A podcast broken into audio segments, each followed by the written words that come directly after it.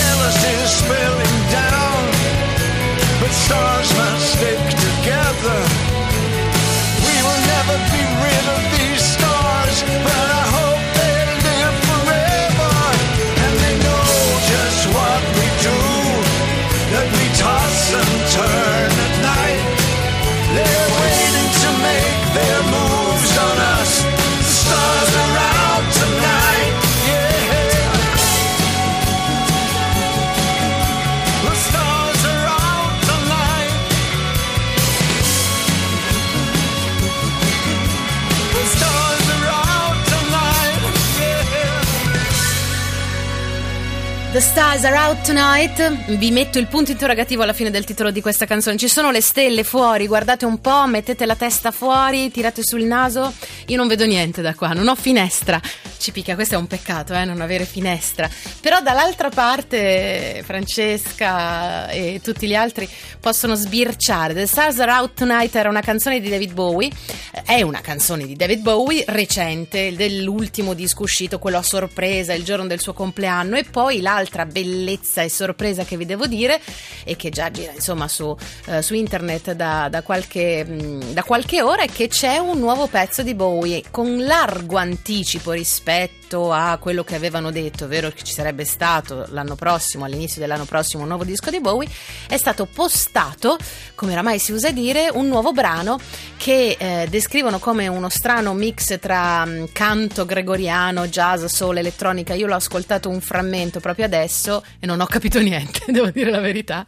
Comunque, in ogni caso, è lui, è Ziggy Stardust, è il Duca Bianco, è David Bowie e quindi noi siamo in, in religiosa attesa ad attendere Black Star, questo pezzo e tutto quanto il disco nuovo che chiaramente ci sorprenderà come ci aveva sorpreso, devo dire questo in maniera incredibile. Cari ascoltatori, innanzitutto bravo Nicola da Firenze che è stato il più veloce del West e si è accaparrato la coppia di biglietti per andare a vedere il concerto di Benjamin Clementine appunto eh, a Firenze e poi daremo anche i biglietti di Milano. Non so se oggi diamo gli l'altra coppia per Firenze o se pure la diamo un altro giorno. La diamo un altro giorno così almeno dilatiamo.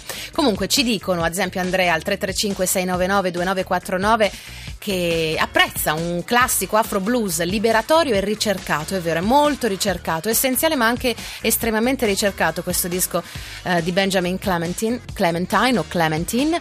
Poi ascoltatori che mh, ad esempio con l'apertura di oggi che abbiamo fatto raccontando qualche cosa su Zuma, il disco di Neil Young che compie eh, sì, Young, scusate, che compie 40 anni oggi, Giuseppe ci scrive: "Mi ricordo, era il maggio del 1987, avevo 19 anni, mi misi in viaggio verso Verona per vedere questo Neil Young e Crazy Horse.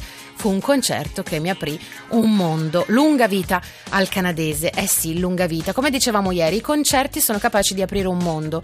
Ben più, secondo me, a mio modestissimo parere, dell'ascolto semplice di un disco. Poi vai a un concerto e veramente capisci tante cose. Potrebbe succedere con eh, Benjamin Clementine. Un esempio classico è il boss, eh, Bruce Springsteen. Esistono due tipi di persone, no? È un famoso adagio. Quelli che hanno visto dal vivo Springsteen e quelli che non lo hanno visto sono due diverse consapevolezze due idee del mondo, dell'universo. Qualcun altro, Roby, sempre al 335 699 2949, mi dice giustamente che dopo domani dobbiamo ricordare i 70 anni di Neil Young per l'appunto. Ebbene sì, eh, lo faremo, eh, senza dubbio, visto che lo amiamo follemente. Invece, a proposito di personaggi con eh, provenienze miste, Benjamin Clementine, cresciuto eh, ghanese, cresciuto in, in, nei sobborghi londinesi, ma oramai da tantissimi anni adottato, abbracciato dalla Francia, da Parigi. Ecco, questo signore qua ha una storia eh, invece diversa. Si chiama Rover, è un francese che ha vissuto tantissimo la maggior parte della sua vita tra New York e Beirut. Sta per uscire il nuovo disco disco, chissà che non uh, lo incroceremo presto o tardi qua a King Kong. You promised everyone you never come back. Present feelings in a tear. You struck me off like a stab in the back. Oh my, darling, oh my. It used to burn me when the pendulum run.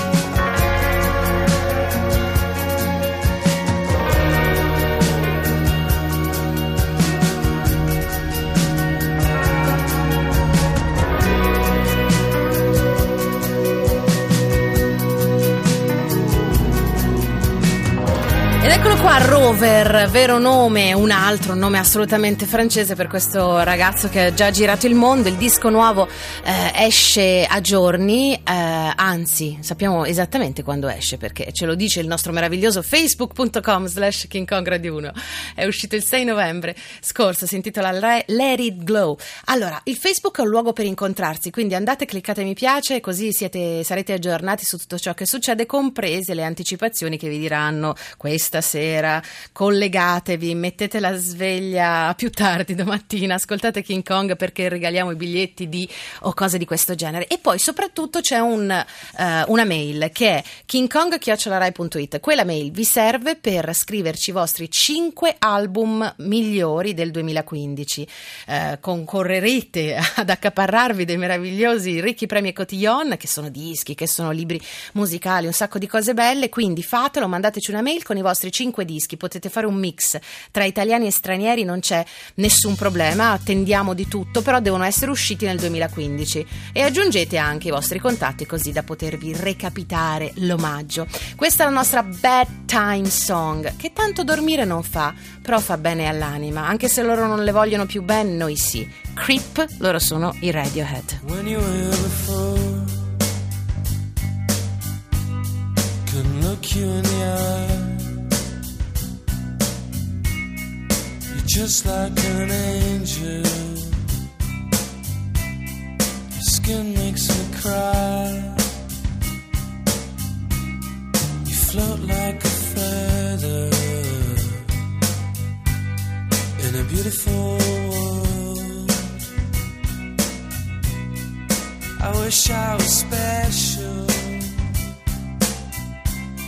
You're so very special. But I'm a creep.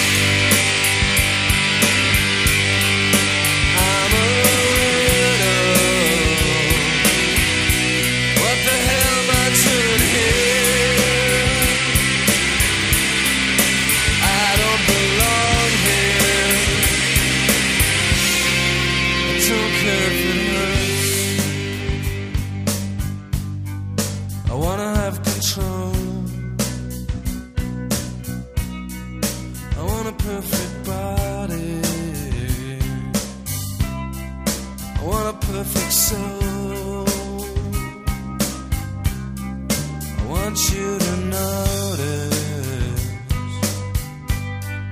when I'm not around. You're so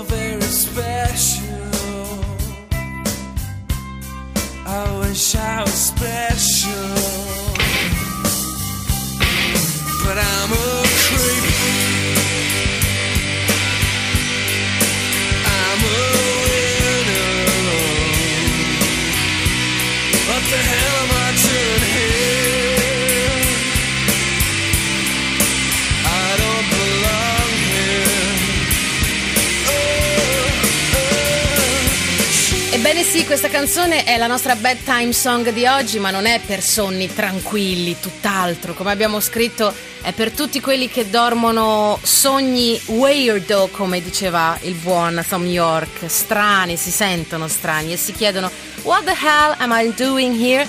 Che diavolo ci sto facendo qua? Sappiate che la cosa bella è trovare la risposta. Io credo che lui l'abbia trovata. Creep the Radiohead per salutarci. Domani torniamo e c'è l'intervista a Tom Jones. Buonanotte a tutti.